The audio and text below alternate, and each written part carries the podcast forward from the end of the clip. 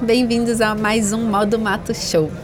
Eu sou a Lala e essa é a Ana do Atorando Estrada. E a gente está aqui para mais um papo no stand da Gris, que você vai ganhar um adesivo. a Gris está lançando agora né, é, a linha de acessórios, equipamentos para Defender. São equipamentos muito legais e feitos de aço inox. Estão fazendo lançamento aqui no encontro dos amigos do Land Rover em Foz do Iguaçu de 2023. Então a gente está gravando daqui um adesivo para você, Ana. Ah, obrigada. Então essa empresa aqui é uma união de dois Isso, colegas. Você vai saber falar é. muito melhor do que eu, porque eu já estou me embolando. Vou comentar um pouquinho. Isso. Então, são dois amigos que se conheceram há pouco tempo, se conheceram fisicamente, né? Porque esse mundo landeiro a gente acaba conhecendo as pessoas virtualmente. E quando nós entramos em contato, é aquele contato que parece que nós somos amigos de longa data.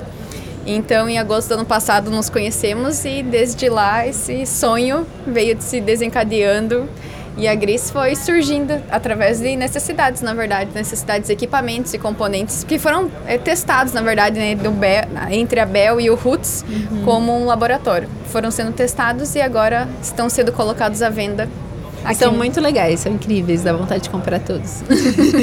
e até tem essas camisetas maravilhosas. Ah, verdade, ó. Mas falando, né, desses experimentos com a Bel, e eu conheci é, a Anne e o Danilo do Atorando, seguindo o Instagram deles, quando eles estavam construindo a Bel, ah, que é o carro, né? e eles fizeram uma construção interna muito incrível, muito incrível e diferente de tudo que eu já tinha visto. Você quer contar um pouquinho sobre essa construção? Ai, vamos lá então. quando, na verdade, a Bel foi um resgate, né? É. Nós adotamos a Bel porque é, quando a gente começou a dar uma olhada, os preços estavam bem elevados, né? Foi durante a pandemia. Então, a gente encontrou a Bel sem nunca ter entrado numa Defender. É mesmo? Sim. A primeira Defender nós encontramos a caminho do Chuaia, do casamento, e nós só vimos ela por fora. Então, quando surgiu a ideia de comprar, na verdade, a Defender foi de última hora, sim. Foi numa viagem que nós fizemos para Telhas e Tilhas. A gente entrou num grupo do, da Defender e o povo começou a mandar é, negociação. A gente começou a conversar e, sem nunca ter entrado numa Defender, a gente acabou fechando o negócio com um cara lá de, do Espírito Santo. Então, a Bel veio de, é, de Cegonha até Maringá e nós fomos buscar ela mas de onde veio então a ideia da Defender? Vocês viram na, na ida para o casamento e, e, decidiram? Como é que foi? É, na verdade a gente acompanhava muitos viajantes, hum. principalmente terra dentro. Uhum. O Terra Dentro a gente acompanhava, o Mundo por Terra também, a gente gostava muito das histórias e o Danilo sempre foi louco por um carro que não dependesse de nada de forma elétrica, que uhum. ele conseguisse arrumar em qualquer lugar. Então, na Defender, ele viu o, o, o carro propriamente dito. Uhum. Então aí lá com, com o pessoal do Espírito Santo a gente acabou fechando o negócio.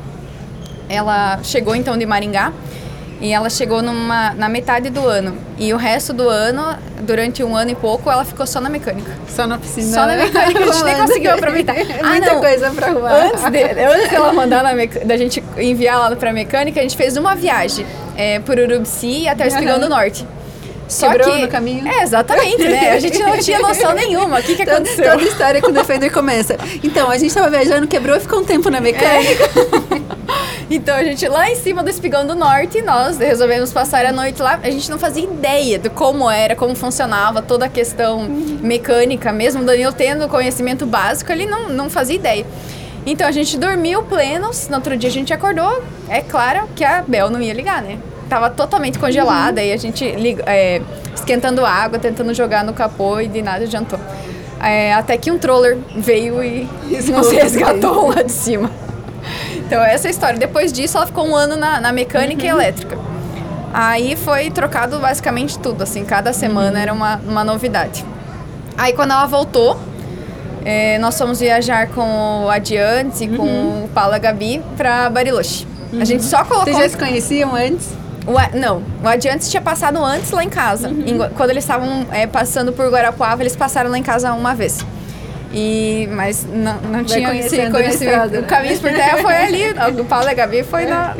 E a gente foi para lá só com tablado e com uma uhum. caixa de metal que o Danilo tinha feito. Porque a ideia era, na estrada, ver as, as uhum. reais necessidades, né? E foi nisso. A, gente, foi, a viagem inteira de Bariloche, a gente ficou dormindo dentro dela, com um colchão que o Danilo. Um colchão de casal que o Danilo passou um facão antes da gente sair. pra caber. pra caber. Foi aquela adaptação. E aí na volta que a gente falou, não, nós temos que construir um motorhome, o Danilo tá com a faca com o queijo na mão, então ele tem todo. todo... Porque tinha todo o acesso, né? Equipamentos pra construir. Exatamente. Então pra nós ficava muito mais fácil construir em alumínio, né? Porque o Danilo já trabalha com isso. Então a ideia do alumínio já foi, já tinha sido tomada há muito tempo atrás. A gente só utilizou o tablado de compensado naval porque era algo mais barato, né, naquela época, só pra gente não ficar se preocupando. Mas no final acabou sendo o alumínio e a pintura eletrostática. Mas aí para construir a Bel foi mais rapidinho do que a mecânica É. elétrica. Foram só oito meses, uma gravidez. Eu fui acompanhando enquanto vocês iam construindo cada módulo É. e colocando. E achei muito legal, muito legal mesmo. Então, o primeiro contato que eu tive com vocês foi pelo Instagram. Ah, Mas você estava falando também, Ana, e até no começo que vocês estavam indo pro Ushuaia casar, e quando vira Defender. Vocês casaram no Exatamente. Ushuaia. Exatamente. Então, Sempre foi meio que sangue de viajante aí, né? Sempre foi meio a, a ovelha rosa, eu falo, a ovelha rosa da família, Uhum. os dois, né? Então, a minha mãe e meu pai sempre imaginavam que ali ia, ia vir alguma coisa mais aleatória do mundo. Então, na hora que a gente decidiu, foi essa, essa loucura, assim, nossa. E vocês Gente, já conheciam lá? Como é que foi? Não, a gente não conhecia, a gente tava com a ideia de ir. Então, no começo do ano, quando a gente, é, quando o Daniel me pediu em casamento um ano antes, ele falou assim, não, é, a gente vai fazer, vamos fazer um casamento fora, né? Porque se você parar pra convidar um monte de gente, você vai acabar gastando um monte, decoração, e os noivos acabam não aproveitando a festa. E a gente queria curtir e vivenciar o momento. Então a gente falou, não, vamos casar fora. Isso já estava definido. Então a gente ia casar. Aí a gente começou a sentar, planejar. Tinha uma agência em Curitiba que é especializada nisso, mas tudo era muito caro. E nó- a gente já estava com essa viagem para Ushuaia marcada para final do ano. Aí chegou uma hora que o Daniel falou, não, vamos juntar, né? Juntar essa viagem que já tá marcada e vamos para lá mesmo. Lá é o marco dos viajantes. Então foi nisso. A gente tinha um up e nós íamos de, iríamos de up, nós somos de up, né? E aí a gente tinha combinado que no outro carro iriam o padre e no outro carro iriam os fotógrafos e uma cabeleireira. Pra ir arrumando no caminho, né? Pra gente poder usar as fotos, porque a gente não tinha feito nada no Brasil. A gente ia fazer tudo na Ia estrada. fazer tudo lá. Só que aí quando o, é, o os fotógrafos vieram, que eles eram de Tubarão, eles vieram lá pra Medianeira pra fazer o casamento civil. E na volta, eles capotaram na serra. Eita, é sério? Sim, deu perca total no carro. Eles ficaram bem? Ficaram bem, nenhum ferimento. Mas aí o carro, nossa. Aí eles voltaram pra cá e a gente acabou tendo que cancelar a cabeleireira e tal. E aí eles acabaram utilizando o carro da paróquia. O padre pegou o carro da paróquia, então foram. Eu e o Danilo fomos de up e no carro da paróquia foram o padre e os dois fotógrafos. E nós descemos, cinco dias. Foram. Cinco dias de Cinco dias de descida. viagem. Ah, entre tudo. É, Descida. cinco dias Ao descer, aí a gente ficou um tempo lá e cinco dias pra voltar. Foi uma experiência, assim, nossa, incrível. Maravilhoso. E é isso, né? Eu acho que essa experiência do estar presente e se virar com o que tem ali, descobrir no caminho, né? Vocês, tipo, foram descobrir no casamento como é que ia ser lá, né? Exatamente, os gostos, eh, vivenciar ali o momento. Então, aquela ansiedade que você tem é, um- no dia que você tá pra casar, não. A gente teve cinco dias pensando e matutando aquilo. Maravilhosa essa história. Ai, E vocês bem... sempre gostaram, assim, de viajar, de, de vontade de, explorar? Sim, a gente sempre gostou, mas nunca passou pela nossa cabeça morar no motorhome. Nunca. A gente, a gente sempre imaginava, não, a gente vai viajar muito. Mas nunca paramos pra pensar, não, a gente vai viajar de motorhomes. O motorhome surgiu nessa viagem de Ushuaia, porque lá tinha uma quantidade absurda de motorhome que a gente nunca tinha tido contato na vida. E essa Defender que a gente encontrou na estrada também foi por acaso, porque nós paramos num posto chegando lá em Ushuaia para abastecer. E simplesmente não tinha luz, eles não conseguiam abastecer, não tinha nada funcionando, não passava cartão pra gente pagar, nós- a gente tava sem dinheiro físico. E o casal tava ali com a Defender. E aí eles abriram o carro, fizeram, é, fizeram um café da manhã pra gente. Então foi aquela acolhida Que toda. legal. né? A gente já se apaixonou pelo carro. Meu encontro de, de estrada, né? Foi emocionante. Sim, você está falando dessa relação também com a viagem, né? E a Ana estuda, né? Você é pesquisadora de educação. E eu achei um tema muito legal, né? É educação comparativa, que Isso, fala, esse é o termo. Educação comparada. É, educação comparada. É, você pode contar pra gente um pouquinho sobre esse objeto de, de pesquisa, enfim, sobre o que, que é? Vou contar um pouquinho, resumido. eu sou formada em Pedagogia e Geografia e eu fiz um mestrado em Educação. E eu sempre quis juntar essa minha essa, essa vida na estrada, essa vivência, esse contato que eu tenho com as outras culturas quando a gente está na estrada, com esse conhecimento da educação que ela nos proporciona. Então, no doutorado eu pensei, vou ter que juntar esses dois temas, né? Porque é aquele, aquela frase clichê que eles falam, né? Que se você está realizando uma coisa que você gosta, ela acaba não sendo um trabalho, né? Acaba sendo uma paixão. E eu falo que para mim os estudos é, é totalmente isso, é uma paixão. Então, agora no doutorado eu consegui juntar os dois. Eu vou fazer uma pesquisa comparativa, vou é, atravessar as fronteiras, né, as fronteiras culturais, e vou comparar então a, a educação e a cultura do Brasil e da Espanha. A ideia surgiu, na verdade, por eu já morar aqui, né, na fronteira. Desde pequena ter esse contato, essa mistura, ser normal, na verdade, né? Você tá Atravessar num- a fronteira, É, né? num ambiente onde tem diversas culturas Você juntas nasceu em Medianeiras? Nasci em Medianeira. Uhum. Nasci, Medianeira, sem o S. nasci e me criei em Medianeira. Então sempre foi, ah, atravessou pro Paraguai, Exatamente. atravessou pra Argentina. Pro Paraguai eu ia mais. Agora, eu fui conhecer a Argentina, olha que, que engraçado, eu fui conhecer a Argentina com o Danilo. Ah, é? Sim, quando a gente começou a conversar, eu fui conhecer a Argentina com ele, porque meus pais são extremamente medrosos, então eles não tinham coragem de atravessar a fronteira. Porque se, porque por causa desse preconceito, na verdade, né? Então, o Paraguai a gente iria, a gente foi muito na durante eu era Mas pequena. tinha eh, receio de atravessar da Argentina e não do Paraguai? Exatamente. Você sabe por quê, Ana? Não, é, acho que na verdade era receio, um pouco de medo também daquele da não conseguir se comunicar, não conseguir desenvolver algumas coisas lá, então. E meu pai sempre foi muito muito Que é- rotina E é assim. muito louco pensar que uma linha criada pelo, pelos humanos, né? Pelo Exatamente. homem, é, diferencia, né? Cultura, língua, é, Uhum. Exatamente, moeda, mas né? a gente acaba falando que esse termo de fronteira é muito é errado, né, na verdade, porque é uma fronteira e não é ao mesmo tempo, porque a linha de fronteira é muito grande, porque se você for aqui em Foz e for lá em Cidade de Leste, em Porto Iguaçu, são exatamente as mesmas pessoas misturadas. Não tem como você identificar que está em cada país, a não ser pela língua, né? Então é uma faixa muito mais extensa É, do que uma linha, né? Exatamente, é uma faixa cultural, então que as pessoas acabam se misturando. Não tem como a gente designar que uma, uma, uma mera, uma mera linha acaba Uhum. trocando as, as culturas. E não, elas estão. Porque tem muita gente que trabalha em outro país e vem pra cá, que mora em Uhum. outro lugar, que tem a família, então a faixa é bem maior do que aquela. Uhum. do que as duas pontas. Sim, é um contato muito maior é, do que, por exemplo, eu moro em São Paulo, é, chegar aqui é, é É. muito diferente. Então eu, eu vejo que é uma relação muito próxima, assim. Tanto que lá em São Paulo, para fazer a carta, carta verde, foi muito difícil pra gente atravessar pro Uruguai. E aqui na região todo mundo tem carta verde no seguro, É, né? sim. Normalmente. tá todo. Tá, tá até junto, né, com o seguro do carro. É, já é automático. Aham. Que legal. Uma então é um coisa bem- Uhum. contato muito diferente, né, com, com outros países, assim. Exatamente. E a culinária, a parte da educação, tudo. Não é um fator só, não é só a linguagem que tá misturada, né, entre essas E três. você localiza alguns aspectos da educação daqui que vieram de lá, da Argentina, do Paraguai, assim? Ah, não, aspectos gerais não.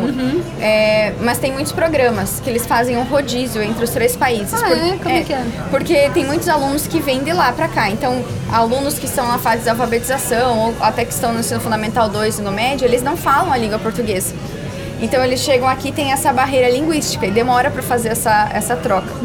Então tem, tem um projeto, né? Tem um projeto de acolhimento dessas famílias, de inserção dessas famílias no, no ambiente de trabalho, na comunidade. E também tem a inserção dos próprios alunos, que é, é realizado um rodízio, né? Com as professoras que elas, elas trocam entre os países. A cada 15 dias elas vão até o país e fazem a- um tempo de aula da língua materna delas. Que legal. Como troca, né? Seria uma troca entre os países. Você fez isso também? Não, eu não fiz, mas eu conheço o projeto. que legal. Uhum, bem bacana. E, e e- então é intercâmbio entre os três. Então os daqui também vão pra lá e vão circulando. Exatamente, porque tem muito essa troca. E não só entre a tríplice, né? Ultimamente nós recebemos alunos de todos os lugares do mundo. Que legal. Tá tendo muito essa troca, essa migração. Nossa, e imagina, né? Uma experiência desde de, na alfabetização. Exatamente. É muito rico isso. né? Principalmente para as crianças, né? As crianças que aprendem muito mais rápido que os adultos, Uhum. então essa troca é, é muito importante para eles. E foi daí que veio a, dessas trocas. Sim. Que veio essa vontade de estudar. Também, nossa, eu, eu já tive alunos assim de, de diversas culturas. Ai. Então, quando eles chegam, eles caem de paraquedas mesmo. Eles chegam na sala de paraquedas. Aí você pensa assim, quando é, nós adultos temos o contato com o adulto, é muito mais difícil, né? A gente é, demora para você pegar o jeito, para você conversar, se familiarizar. E as crianças não, você chegou aqui agora, 10 minutos, elas já estão enturmadas, já estão brincando como se nada Tem muito tivesse mais acontecido. trava, né? Pra gente Exatamente. adulto também. E elas se comunicam não só pela fala, né? É como forma gestual. Então elas. A linguagem dela é muito mais fácil. Elas estão abertas, na verdade. Elas não têm essa, essa timidez que nós temos. E você tem uma faixa etária que você quer estudar ou é, da- é metodologia de educação? O que, que, que, que é? Me conta, assim. Tem algum norte, assim, desse, desse estudo? Porque vai se construindo no processo também, né? Então, é, é questão de afinidade, né? Aham. Tudo nessa vida é afinidade.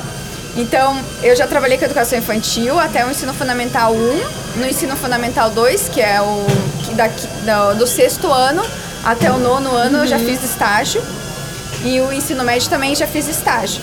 Nunca assumi, cheguei a assumir turma, né? Porém, fazendo estágio, não me identifiquei. Então, o que eu me identifico é com o Fundamental 1, que são os menores, ou com a graduação.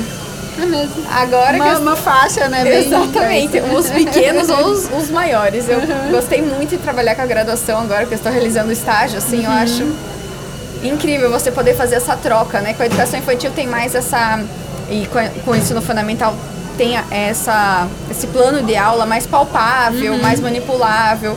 É, tudo tem que ser ilustrado, eles não a atenção deles é reduzida. Então tem essa diferença grande, né, para a graduação, que a graduação não. Você trabalha ali debatendo o tempo todo, eles conseguem já mentalizar um exemplo, você não consiga, você não precisa trazer ele de forma física. Eles estão o tempo todo fixos em você, apesar da tecnologia estar presente mais na vida deles, né, do que na, dos pequenos. Então tem esses dois lados que eu me identifico. Não me identifico muito com o Fundamental 2 com o ensino, com o ensino médio, mas com a graduação e com o Fundamental 1, eles têm meu, Tem seu coração. que legal. Gostei bastante. E Ana, você tá, enfim, você tá no doutorado agora, né? Então é um projeto de longo prazo, né? São quatro anos aí de estudo. Barulho do drone passando aqui no evento. e vocês já fizeram algumas viagens também maiores na Bel. E como é que você vai conciliando, né? Tanto o estudo quanto com as viagens. É, até o último semestre você estava dando aula também, né? Como é que você vai conciliando, né?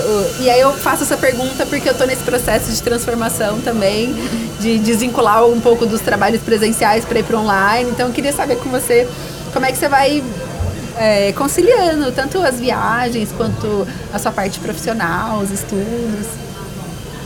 Então, isso é uma incógnita ainda, né? Porque eu não caí na estrada realmente é, estando né, com o doutorado. Porém, é, antigamente a gente só viajou, antes, né? Antigamente, quem vê pensa que a gente viaja já há cinco anos. Mas antes a gente já viajou, a- aca- acaba viajando, uni- unindo essa viagem com o calendário escolar. Então a gente acabou viajando durante as férias de julho ou no final do ano.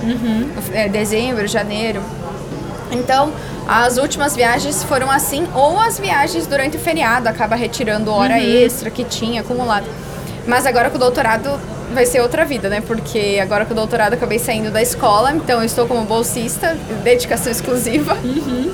E então a gente consegue estudar estando longe, né? As disciplinas são, men são menores. Então, por enquanto eu tenho duas aulas presenciais e a partir do ano que vem as aulas eh, se encerram. Então você se dedica exclusivamente à sua tese. Você pode cair no mundão e vivenciar realmente a cultura e pode continuar escrevendo no lugar E onde que você ajuda estiver. também na sua tese, né? Exatamente, você que não te tem ajuda essa- a pensar também. Uhum, você consegue ter essa flexibilidade, né? do- Que legal. Ai, Ana, obrigada. Obrigada pelo papo.